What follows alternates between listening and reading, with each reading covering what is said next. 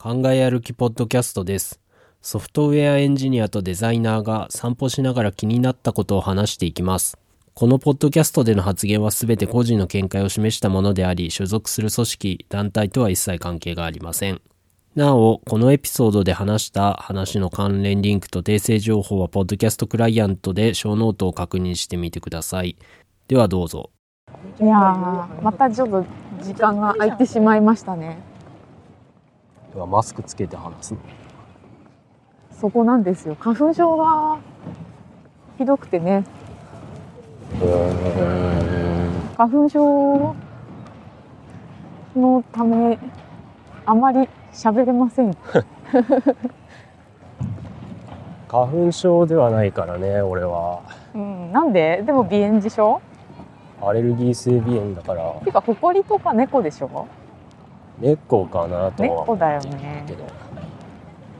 実家に帰ったら、うんくしゃみと鼻水が止まらなくなる感じ。いやーもう猫飼えないっていう残念な人じゃんただ目は痒くないんだよね、多分。あそうなの？鼻水？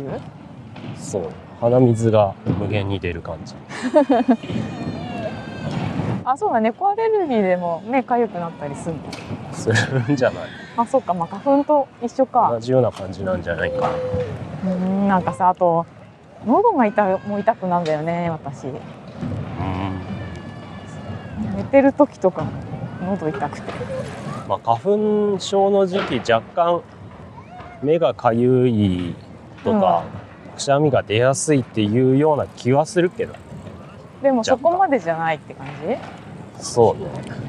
まあね薬を飲めば多少いいんだけどね。花粉症の人がその、うん。なんていうか季節的なものじゃん。そうだね。でもアレルギー性鼻炎は年中。年中だからね。年中鼻詰まってんの？年中鼻詰まってるし鼻水がずっと出てくるから。え本当に年中なの？年中。えー、実えじゃあ。家にいた時とか年中だった。え今も？いや。え今はそんなんでも。今は多分アレルゲンがあんまないか。ない。こここの眼鏡にはないのではないかと思っている。うーん。だから猫か。うん猫だね。いやーまあ嫌な季節早く過ぎ去ってほしいよ。なんかあの顔にスプレーするやつ売っててさ。えこう。ちょっとよくわかんないけどバリアするみたいなやつね。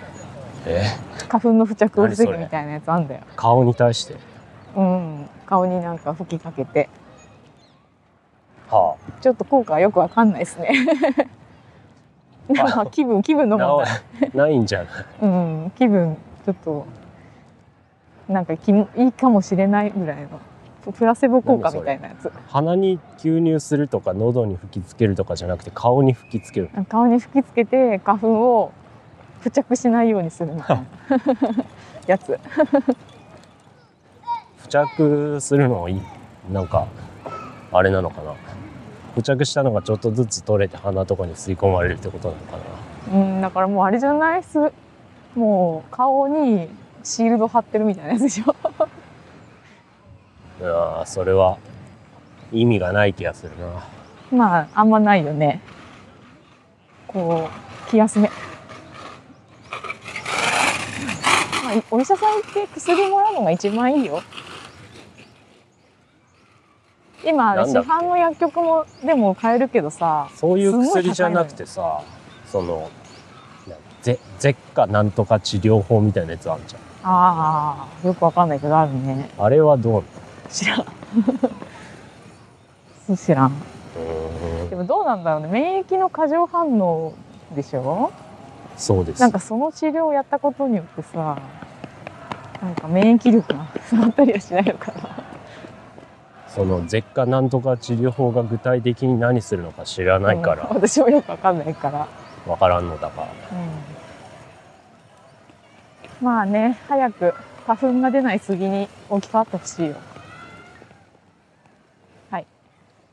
結局それあのなんだっけ木材としてうん。ちゃんとしてるのかみたいな疑問とか採算性とかそういう話で全然置き換えは進んでないみたいな噂を聞いたけど、えー、そうなの？どうなんだろそううね。なそういうのは東京都知事が花粉症ゼロみたいなことを言ってえ？当選していたような気がしたんだが。え今の知事？そうですよ。あの満員電車をなくすって言った人。そう。満員電車ゼロ花粉症ゼロうん。電柱ゼロとか何個かゼロっつってたような気がするけど。あそうだ。っけ？そうです。でもだったらいいねぐらいの。どうせ無理だよねとかそういう感じだけど。でも電柱減ったかもな。公約とは何だったのかそれ前はいはいじゃあお久しぶりでえー、じゃあまあネタをねうん読んでいこうかと思うんですけどはいまあ1個目チャットワークが月曜朝から一時ダウン利用者のやる気を奪う IT メディアニュースこれ11日ね3月11日3月11日ああ多分その近辺をやり取りしてないから気づかなかったかもな。午前9時過ぎ。ただ数十分程度で復旧したらしい。あ、そうなんだ。うん、えっていうかそれよりもさなんか Google Gmail とかが Google ドライブとかが落ちてたんでしょ？落ちてたっていうかなんか不具合あったんでしょ？それ水曜とか木曜ぐらいじゃなかったっけ？うん。多分その時は黙々と作業中だったね。そっちの方はネタに入れてないわあそえー、なんか今週障害多かったね。うねあれなんか他他もあったよね。Facebook とインスタだっけ？そうね。どうしたの？な何が起こったんだ？あとシュトリックスとかも障害があったとか言ってたな。そういう会社があんねん。うーん。そっちはサイバー攻撃だとか言ってたような気がするけど。あ、そう。えーチャットワークがなんで落ちたかは不明。不明。現時点で明らかにはしていないと。うーん。まあどうなんチャットワーク使ってないけどさ。私私普段。クライアントの一つで使ってる一つっていうか一社。それでメインのやり取りしてるよ。どうなのチャットワーク。私はなんかメールより使いやすいけどね。結局メールってさうん。なんかこう何？た束ねられちゃうじゃん。え？束ねられていやなんかそうどどんどんこうリリで返信していくでしょ？でこうやり取りがさなんかこうた束ねられるっていうか束ねられてるじゃん？はあ。スレッドで。そうそうそう。でさ過去のさあの時の あれあれみたいな探しにくいじゃん？はあ。えチャットワーク探しやすいのそれ？チャットワークだからなんか見見た目的に LINE みたいな感じなんだよね同じことなんじゃない？その上にこうずっとスクロールしていかないと見つけられないみたいなことにはなんない？あーでもさあのメールの束ねられ方ってさあれじゃんその間に署名が入ったりなんかこはうどんどんどんどんなんかあの線で階層が 深くなっていったりしてあさ。それねちゃんと署名署名って本当は署名の頭にハイフンハイフンスペース開業入れるのが何それなんというか一般的なルールなんだけど。ハイフンハイフン開業スペース。うん。ハイフンハイフンスペース開業うん、何？えそれ何？それつけると署名は署名として認識されてうん。メーラーが折りたたんでくれる。ああ折りたたんでるね。いや折りたたんでるけどさなんかそのそ送信先とかいろいろ挟まってくるじゃんそうしかも一覧にはならないじゃん一覧にはならない、一覧にはならない。うん、なんていうかさ見づらいじゃん。はあ。チャットワークは境目がないから見やすいってこと？うーん。そうだね。うんうん。たどりやすい。しかもその案件ごとにこうやり取りができるからさ。なんか部屋を開けるみたいなうんそうそう部屋も分けれて。案件でってこと？案件で部屋を分けてそこの案件のやり取りをやるっていう、まあメールとの比較はそうかもしれんけどさスラックとかは？スラックはあんまり使いこなしてないかわかんない。多分似たようなもんなんじゃないの？違うかな。ああとさしかもそのチャットワークの添付も結構大きい容量添付できるからさ。ほう。たまにたまにパンクしてる時あるんだけど結構1ギガぐらいまでならいけんじゃない？えあれ？いけたかな？いやいける気がする。なんか結構重いのも添付できたよー、なるほど。喜ばれないかもしれないけどね。でまあチャットワーク落ちてたから仕事にならん。まあ俺も会社ではスラック使ってるけどうん。スラック落ちたらまあ仕事にならんこともないけどまあ困るので。なんか私のイメージさスラックってさその社内のやり取りなイメージ。はその外部とやり取りするときにはつ使う？ああー難しいね。今あの俺の仕事はそんなに外部とやり取りしないからそもそも。あって感じ。あそうだから私はその常にクライアントとやり取りをするからさそのクライアントもスラック使ってるっぽいけど多分あれ社内やり取り用なんじゃないかなと思っている。社内外で使い分けてるか。のかな。それ面倒くさいと思うけどね。あそうなの？じゃわかんない。人によって変えてんのかな。分からんけど。まあ私はそんなに。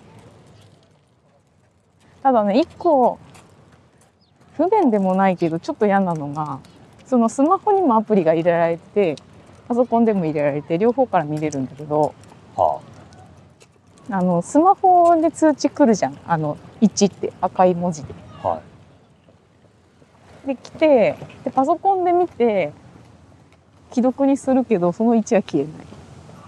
え だからスマホをまた開いてき既読になってるけど一応開くみたいなのしないと消えないのがちょっと嫌だ。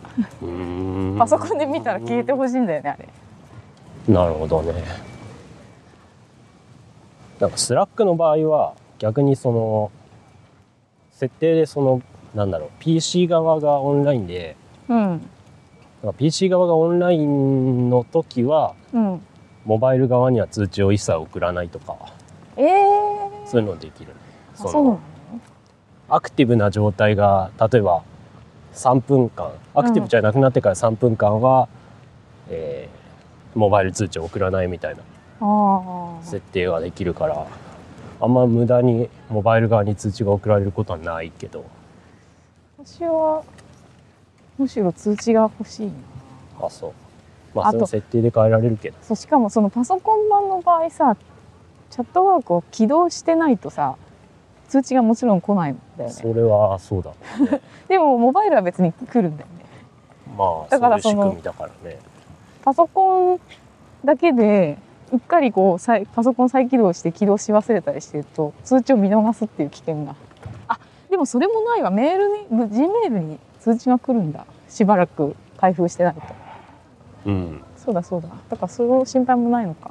でもモバイルにでも通知来るんじゃない？来る来る。うんとメールでしでそれでもなんか全然開封してないとメールに来るわ。うん。未読のやつがあるよっつって。そうか。まあということでそんなに不便ではないよ、まあ、ちょっとスラックとの比較はできんけど。なんかチャットワーク使ったことある同僚の人に聞いた感じではチャットワークだとうん。なんか to do リストみたいなのを作れる。って聞あいたんだけど。そうなんだ。えそこまで使いこなしてないけど。あそう。じゃあわからない。もうトゥドゥに入れる隙もなく片付けていくよ。あそう。それは以上でした。あ以上ですか？まあ、サービスに依存してると大変だよねっていう。あそうだよね。そうだね。いや私アドビのあれだよ。あの何？CC が落ちたらもう終わりだよ。そうだろうね。何もできない。大ピンチだうん。次。はい。宅ファイル便当面休止。顧客情報漏洩で。おおあったねそれ。システム再構築が必要。IT メディアニュース、あら。結構大変だ。えーこれは3月14日に運営元がうん。当面休止すると発表したということで、うんえーっていうかずっと休止してんだよね。1月23から。あそうなんだね。ちょっと使ってないから分かんなかったまあなんというか廃止じゃなくて休止なんだというふうにちょっと思ったぐらいだけど。うーん。じゃあ再構築してまた再開するって感じまあそうなんだけどさそもそもえっと大会済みの顧客を含む481万5399件のうん。氏名メールアドレスログインパスワード生年月日性別などが漏洩してしかもパスワードは暗号化されていなかったえとー、いうまあなんか到底信じがたい運営が行われていたんだけれども。っていうか宅配便ってそんなに登録するときに情報を渡すんだねそうなんでしょそうね。れ知らなかったわだって普通のなんか私ギギガファイル便とかよく使うけどこんなん何の情報も渡してないよね まあどっちも使ったことないんでわからない。無料で送れるえーでシステムを再構築するから当面休止なんだそうです。へえうーんと思って。まあ使わないのが良いと思いますね宅配便は。そうだね。でもさそれむ昔は割と宅ファイル便なんかその何？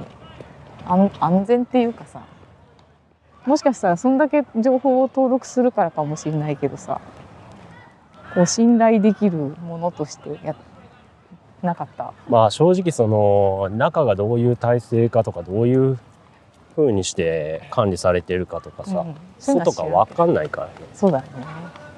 信頼して渡していったらこのざまかみたいな ことになってるんだけど。あでも今はいろいろ送れるツールがあるからね。という話の流れで、うん。えー、Firefox センドがほう。公式版に何それ何それ？ブラウザ問わずファイルを暗号化して共有し自動削除するツール、IT メディアニュースということでちょっとこれ日付がさっきのより前になるんだけど、うん。3月12年うん。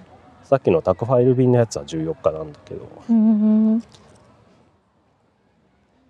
えー12日に発表されたんですけどうん、Firefox センドっていうのをうん、まあモジラが、えーその Firefox の開発元ねうん、モジラが実験的にベータ版として出してたんですよ。ほうほそれがまあ公式になってベータ外れて正式版になったとう。うん、いう話なんですけど、うん、いいまあ、ねななんだろう。何かこれ何？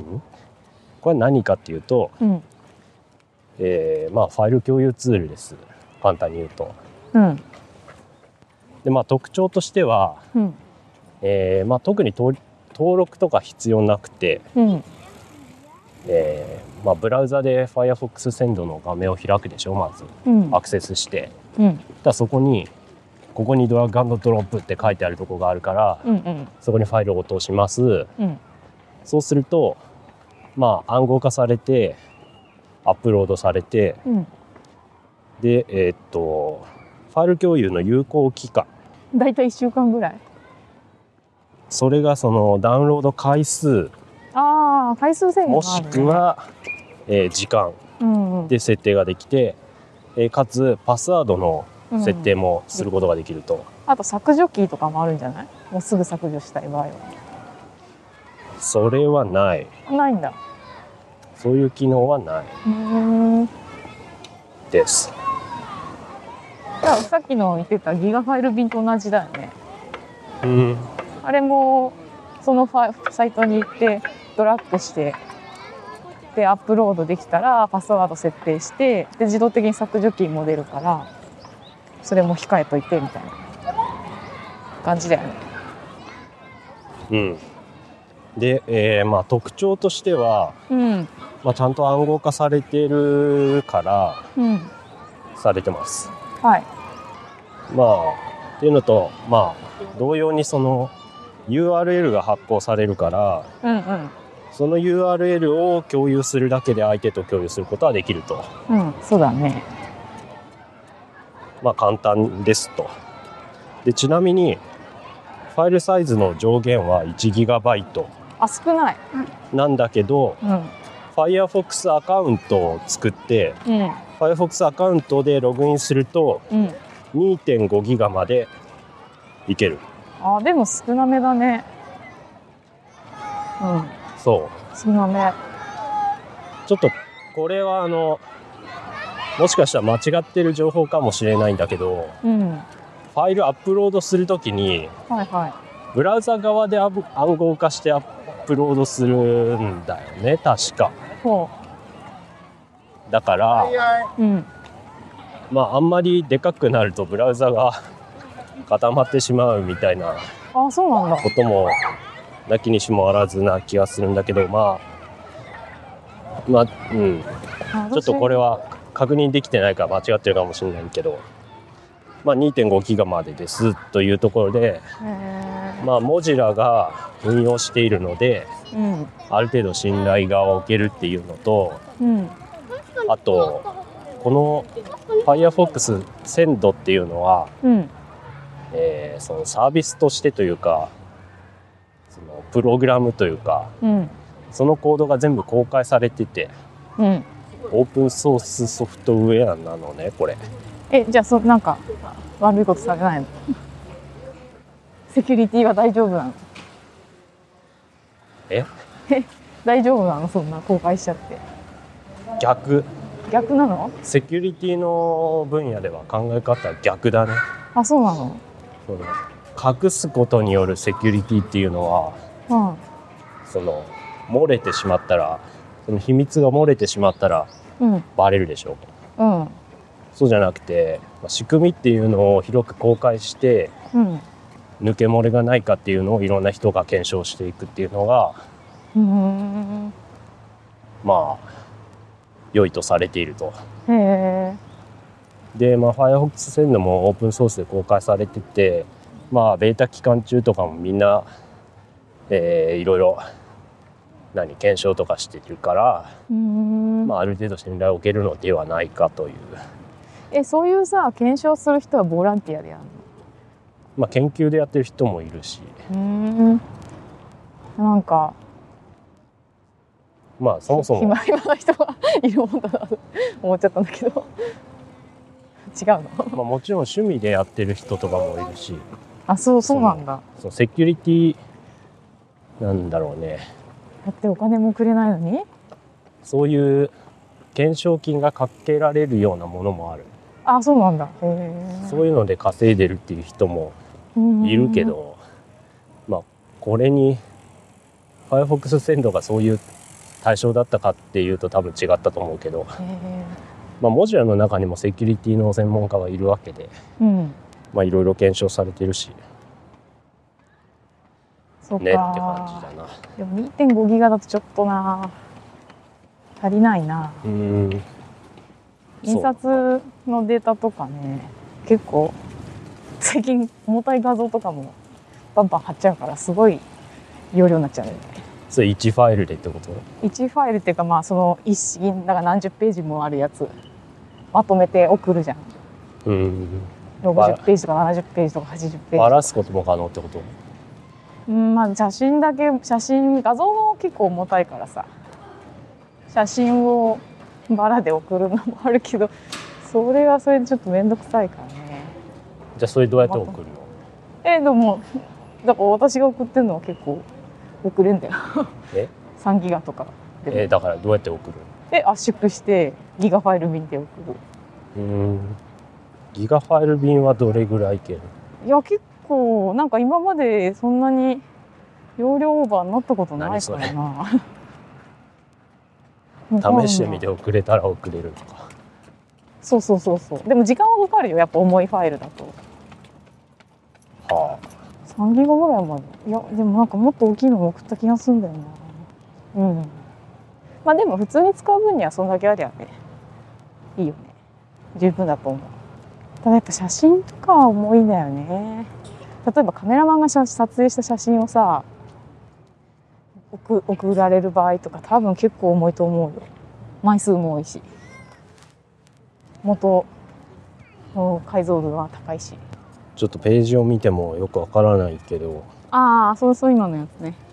であのね広告が入ってんだよね。それがちょっと広告がすごいスペースを取ってるからさ。たまになんかあの広告がない時は普通にギガファイル便っていうイラストみたいなのなんだけど。たまになんかちょっとビジュアル系のバンドの広告とか入ってるとさ恥ずかしいよね。お客さんのとこ来るのに。何そのダウンロードページに入ってるってこと？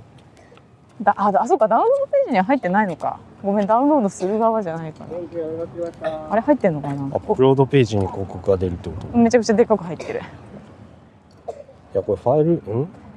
どれぐらいの容量までいけるのかちょっとよくわかんないんだけど。うんあんま明確な書いてないよねなんか前は2ギガぐらいとかだった気がするけどなんかあれ最近最近多分あれもっといけないみたいな感じになっててなんか。できるじゃね？みたいな。Google の検索結果には1ギガから100ギガまでとか書いてあるけどあああったああそうなんだ。じゃあいいんじゃない？FAQ に書いてある。いくらまでだって？容量無制限とか書いてある。あそうでしょ？ほらほら。容量無制限で1ファイル100ギガまで。すごくない？無制限ではないじゃんじゃあ。まあねでも1ファイル。1ファイル100 100ギガ送る人いんのかな？すごいな。まあでもセキュリティを考えて Firefox 鮮度っていう。のも選択肢としてあるよということですね。うんいや前会社に行った時はさその会社の FTP サーバーみたいなのを使ってたんだよ独自の。でまあそれでなんかセキュセキュリティ的にそっちを使えみたいな感じで。だけど全然容量がアップできなくて。で結構落ちるお何？すぐエラーになるしもうめんどくさいなみたいな感じだったんだけど。でなんかやむを得ずそのギガファイル便とかを使ったりしてたんだけどさ。なるべくそういうの使うなって言って。てただその何会社にいるさ IT 系の人いるじゃん。ネットワークのは保守管理みたいあ、な人。IT の人。そうそうそう。にさ聞いたらさ正直ギガファイル便の方がセキュリティ高いと思うけどねってボソッと言われてさ社内のやつより。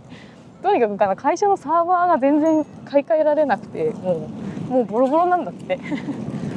でなんかもう瀕死の状態でやってるしもうもう無理だよみたいなこと言って。だからそれでなんかそんなにギガファイル便悪くないのかなみたいな思いになったまあなんか制作系の会社で FTP を未だに使ってるみたいな噂は聞くけど。何それ未だに的な感じなんだ FTP サーバー FTP って FTP ってなんだっけ？なんかアヒルちゃんみたいなやつ。あれ違うそれは別の会社だ。違う違う。うちはなんか違ってた。なんか変なよくわかんないやつ。FTP って暗号化されてないからさ。あやっぱそういう感じなんだね。なんかそんなこと言ってたわ、そのデータは暗号化されてないから。あそうそれでなんかトラブルっていうかちょっとトラブルになりかけたのがそのお客さんにうちの FTP サーバーのアドレスをしてんじゃん。はでお客さんにここから取ってくださいって言った時になんかその別の案件のものも全部見えちゃってて。なんかそのアドレスを間違えたのか入れ場所を間違えたのかとにかくこうとりあえず全部全全部が全部見えちゃっててお客さんに「これ全部見えてるんだけど大丈夫ですか?」って言われて やべえってなるみたいなあダメでしょうねそうダメでしょうねみたいなそういうそういうガバガバなセキュリティの状況でやってたよ。その FTP 暗号化データも暗号化して送るその FTP オーバー TLS とか SSL みたいなのもあったようななかったようなだけどのもうなんていうかロストテクノロジーだよね FTP あれって結局あれなのその会社のサーバーにに置く置いてそれをみんなが取りに来るみたいなイメージ？はい。あそういうことか。そりゃ暗号化してないもんな。それはなんだって。そりゃ暗号化してないだろうなってそういうことじゃないけど。あ違うの？そそういうことじゃない。ういうことじゃないんだ。昔っていうか HTTP ってさうん。データの中身暗号化してないでしょ。うんうん。そうだね。それと同じ。その昔はさうん。暗号化しなくてもいい時代があった。うん。S じゃない時代。そう。ん。うでも今もう HTTPS でしょ？大体。そうだね。それと同じようなことだよ。そうそういうことか。なんだろういまだにあのサーバー使ってんのかな？よくわかんないな。ねえセキュリティ大変だよね。でもさ結構何でもかんでもみんなパスワードかけてくるじゃん？ジップを開くにもワードを開くにもは結構めんどくさいよね。あ まあワードのパスワードは意味があるかもしれないけど ZIP のパスワードは実際はあんま意味がなくて。あそうなんだ。普通に破れる感じのパスワードなのだ。へえ。うん。まあ ZIP の暗号化方式も何個かあって強いやつもあるんだけど基本的には 10, 10分とかも時間をかけずに破れるから本当に気休めでしかないくて。っていうかさ昔？昔ってさ Windows に ZIP ってあった？あるけどあ昔っていつの時代？すごい昔。なんかさその圧縮ファイルがさ Mac とさ Windows でさなんか食い違ってる時代なかった？いやそれはまた別の話。あそれ別の話。Windows98 ぐらいで多分 OS が標準で ZIP を対応したんじゃなかったかあなそうなんだ。いやなんかそういう時代もあったような気がしたなと思って。開けない。解凍できないみたいなやつ。それって今でもあるんじゃないかな。Windows とその Mac でなんだろう暗号暗号化じゃないや。ZIP 圧縮したらうんファイル名のあ文字化けするやつね。エンコード方式が違って文字化けする。あそれる今でもあるんじゃない？なんか私でもそれねなる時とならない時があってお気づいたのがあのフォルダにの名前を日本語にしてると全部ダメみたいな。なんかフォルダを英語名にしたらそのフォ英語名の中のフォルダがなんか助かってた気がするんだよね。わかんない。ちょっとでもこれちょっと不確定な不確定な情報。まあ。まあ半角英数字でやっときゃ問題ないんだけど。日本語がねダメだよね最近 Windows 使ってないから分からんけどね。うん。いや私もさわからんだよね。送られてさ送ってさなんか言って言われることもあるし文字化けしてるのでって言われる時もあるしさ。多分言ってこない人もいるじゃん。ただイライラして終わってる人もいると思うんだよ。だから分かんないんだよね何が。自分の送ったファイルどうなってるか。うん。でここっちもさ送られてきて文字化けしてる時もあれば別に普通に大丈夫な時。も普通に大丈夫な時も多い気がするけどなふーんあれなんでそんな話になった？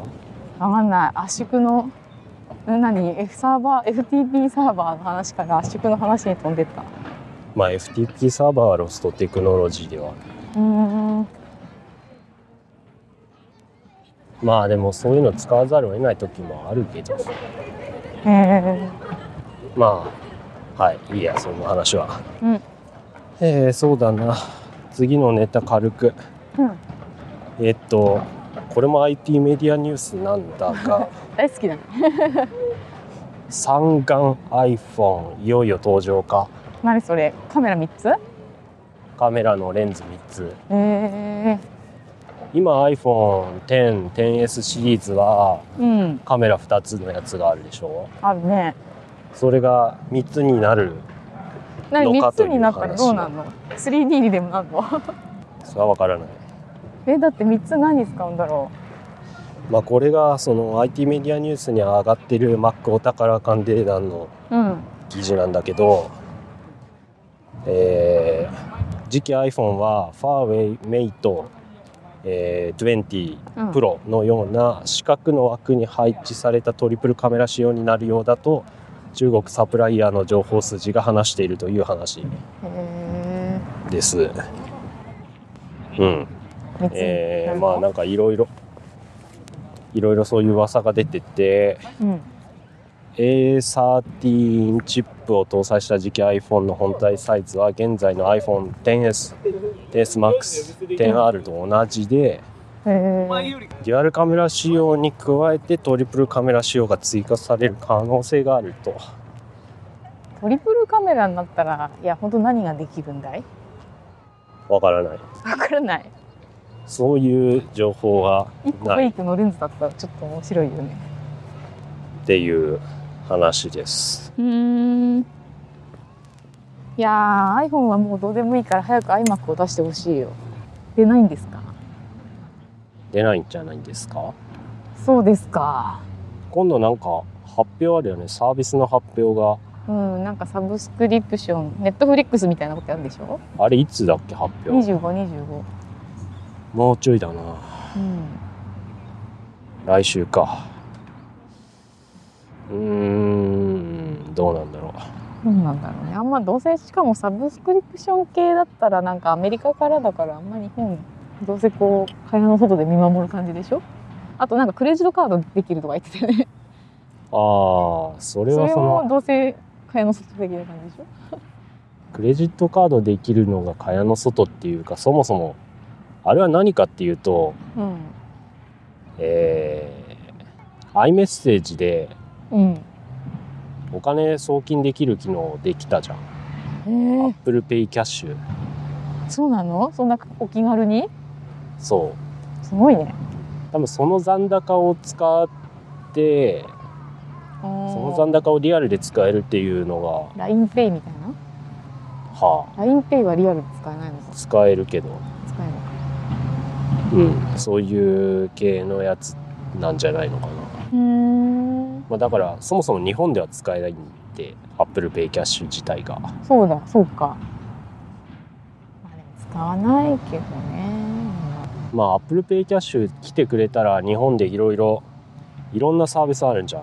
その送金できるサービス、それのまあこう選択肢の一つとして iMessage 使っもうなんだろうな日本で言ったらほぼ iPhone じゃんみんな。うん、うん、まあでもねどうどうなの？そうでもないんじゃない？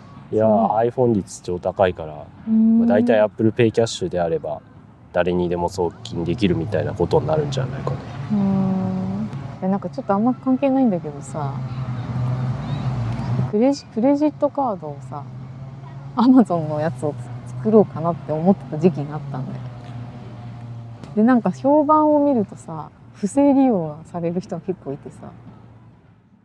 なんかひょっとして、いや例えばさえっ、と JAL カードとかってさもう JAL じゃん。日本航空でしょ？はアナとかも。で結局使ってる人日本人みたいな。すごい小規模じゃん。だけどアマゾンってさ世界的なユーザーがいるじゃん。あそういうカードってもしかして不正利用 されされやすいのかなってちょっと思っちゃったりしたんだよね。なんかそのクレジットカードの存在をさもう JAL カードなんてものはさもう世界的に見たら全然知ら知られてないけどそういうアマゾンカードとかだとさもう知られすぎちゃって不正利用されやすいのかなとかちょっと思ったんだよね。そうするとアップルとかもさ知られすぎちゃってさそういう対象になるのかなって思ったりした。あ Amazon カードってどこ？ブランド。マスター。マスターカード。アマゾンマスターカード。あんまり関係ないと思うけどね。取りすぎてんじゃないけどなんかみ三井住友だったっ正直 Amazon カード申し込む人のリテラシーが低すぎてけ、うん、どこかでカード番号を盗まれてるっていうのが一番可能性として高いと思うけえど、ー、そう？そうかな。それはそう。もうやだよ。もうこうなっちゃったよ不正利用するにはカード番号と有効期限をまず入手する必要がある。うん。それどこで入手するかっていう話なんだけど、まあ、カード番号ジェネレーターみたいなのはあるけどうん。それは多分 Amazon かどうかとかは関係なくてマスターママススターのみたいな感じだったと思うんだよね。まあだからどっかで、あとえーセキュリティコードとね変な偽ショッピングサイトとかでクレジットカード番号入れちゃって盗まれてるとかが多いんじゃないかなって思うけど。それか不正利用って言ってるけど実は使ってるとか。あーえ そんな。覚えてないだけで。そうなのかな。知らんけどそれは。不正利用が多いとか逆になんで気づいたんだろうな。知らない。アマゾンアマゾンカードってなんだろう財務とかに対応してるのかな？え対応してるんじゃない？財務って何？全部対応してんじゃないの？違うの？そんなわけない。あそうまあどっちかというと財務がアマゾンカードに対応してるのかっていう話だけど。対応はしてるんじゃない？でも財務にクレクレカをさ入れる必要ある？あるか。あるあるか。まあ、か財務に登録財務とかマネーフォワードとかに登録しておけばまあなんだろう。引き落としの時にいっぺんに支出として計上されるんじゃなくて一個一個の。そうだね。見れるね。うん。仕分けができる。マネーフォワードにまあ、登録することによって例えば財務とかマネーフォワードがうん。クラックされたっていうかその、えー悪意のあるものの侵入を受けた時に全部盗まれるっていう危険性は上がるけど。へえ危険だねあちなみに財務は Amazon カードマスター対応してるね。ね。すごいね。結構。なんかすごいマニアックなカードが対応してるんだね。まあクレジットカードを持ってる時点でちゃんとその履歴は確認しとかないといけないから、そうだね。それはね最近やってる。最近財務にその新しく何？新しく使われた履歴。うんうん。新し新しく使われた履歴っていうの。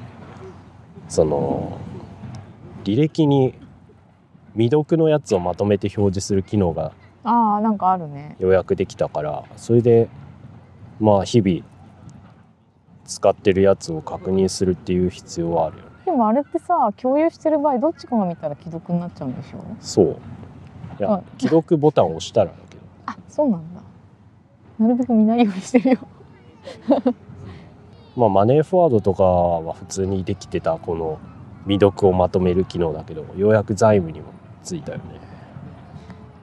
私が帳簿つけてるやつは仕分けしてないものが何件って出るかな。未読云々じゃなくて